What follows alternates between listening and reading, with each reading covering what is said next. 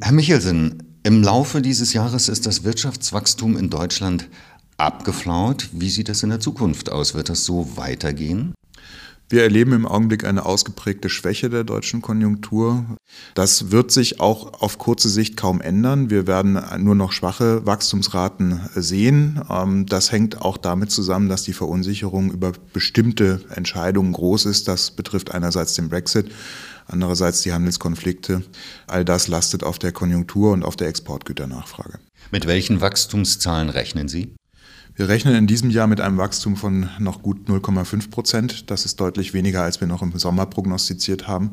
Für das kommende Jahr erwarten wir ein Wachstum von 1,4 Prozent und auch für das Jahr 2021 erwarten wir 1,4 Prozent Wachstum. Das entspricht ungefähr dem langjährigen Durchschnitt. Das heißt, es besteht nicht die Gefahr, dass wir in eine Rezession abgleiten. Zumindest ist diese Gefahr nicht unmittelbar in unserer Prognose enthalten. Wir gehen davon aus, dass sich bestimmte Konflikte lösen werden, dass Entscheidungen darüber getroffen werden, wie Großbritannien äh, mit der EU verflochten sein wird, dass auch Entscheidungen darüber getroffen werden, wie man sich in den Handelskonflikten äh, mit den USA verhält. All das sind Risikoszenarien, die erheblich sind. Sollte sich eines dieser Risiken stärker materialisieren oder deutlich ähm, ausgeprägter ausfallen, als wir das in der Prognose eingestellt haben, besteht ein großes Abwärtsrisiko für unsere Prognose. Wo sehen Sie positive Impulse? Die Finanzpolitik, die deutsche, äh, hat schon relativ expansive Impulse gegeben und beschlossen. Der Konsum wird durch die Anregung deutlich stärker ausfallen, als wir das bislang erwartet haben. Wir gehen davon aus, dass die Beschlüsse der Großen Koalition im kommenden Jahr ungefähr 0,3 Prozentpunkte Wachstum zusätzlich geben und für das Jahr drauf 0,4 Prozentpunkte. Da ist es vor allen Dingen die Abschaffung des äh, Soli, äh, die sich da in höheren Konsumraten ähm, bemerkbar macht. Auf der anderen Seite gibt es noch die Entscheidung der äh, Zentralbanken. Die US-Zentralbank hat schon die Zinsen gesenkt. Die EZB hat angekündigt, auch hier wieder expansivere Geldpolitik zu betreiben. Das dürfte anregen und nicht zuletzt kommen wieder positivere Signale aus China. Dort dürfte die Konjunktur auch besser verlaufen, als wir das bisher gesehen haben. Wie sieht die Entwicklung hierzulande bei der Beschäftigung und bei den Löhnen aus? In Deutschland ist der Arbeitsmarkt nach wie vor in ganz guter Verfassung. Wir sehen zwar nicht mehr die starken Beschäftigungszuwächse wie in den Jahren zuvor, das ist aber auch relativ normal in einer konjunkturellen Schwächephase. Die Lohnzuwächse hingegen sind weiterhin kräftig. Wir erwarten einen Lohnplus von real mehr als 1,5 Prozent im kommenden Jahr. Das dürfte den Haushalten deutlich mehr Geld in die Kasse spülen und entsprechend größeren Konsumspielraum geben. Wie sieht es bei den Verbraucherpreisen und der Inflation aus? Die bleibt weiterhin moderat. Die Inflation wird ungefähr in der Größenordnung von 1,6 Prozent liegen, also noch deutlich unter dem, was man sich als Zielmarke gesetzt hat. Die EZB wird also expansive Geldpolitik weiterhin betreiben müssen, damit sie ihr Stabilitätsziel erreichen kann.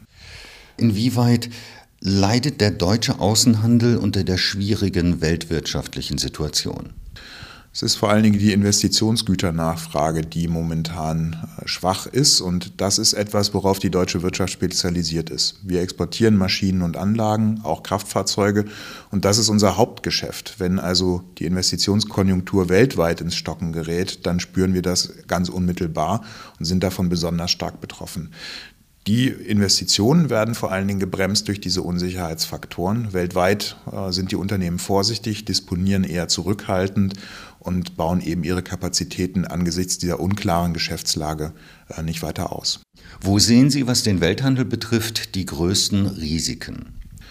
Die Nachfrage aus der Welt äh, wird belastet durch zwei große Faktoren. Das eine ist einmal der Brexit selbst. Äh, das ist etwas, was die Handelsbeziehungen zwischen Europa und Großbritannien in erster Linie betrifft. Der Handel Deutschlands mit Europa ist aber ein sehr, sehr wichtiger Anteil und darunter leidet letztlich die Nachfrage nach deutschen Gütern. Zum anderen gibt es die Konflikte zwischen USA und und China, die den Welthandel belasten. Ähm, dort ist das Volumen des Welthandels deutlich oder des Handels deutlich gesunken. Und äh, das wiederum äh, macht sich nicht unmittelbar auch in Deutschland bemerkbar, aber lastet zumindest auf der Nachfrage, die aus China nach deutschen Waren und Dienstleistungen besteht. Welches konjunkturelle Risiko geht speziell vom Brexit aus? Was wird der Brexit die deutsche Wirtschaft kosten? Der Brexit ist ein erhebliches konjunkturelles Risiko. Es kommt sehr darauf an, wie die zukünftigen Beziehungen ausgestaltet werden und wie letztlich der Brexit vollzogen wird. Wir haben ein Szenario gerechnet, gemeinsam mit äh, dem NISA-Institut aus London, äh, die uns äh, ihre Einschätzung zu der Wirtschaft in Großbritannien gegeben haben. Und wir erwarten, dass, wenn ein harter Brexit vollzogen wird, uns dies Wachstum im kommenden Jahr in der Größenordnung von 0,2 Prozentpunkten kosten wird. Das ist spürbar und das ist etwas, was eben durchaus für die deutsche Wirtschaft ein Abwärtsrisiko darstellt.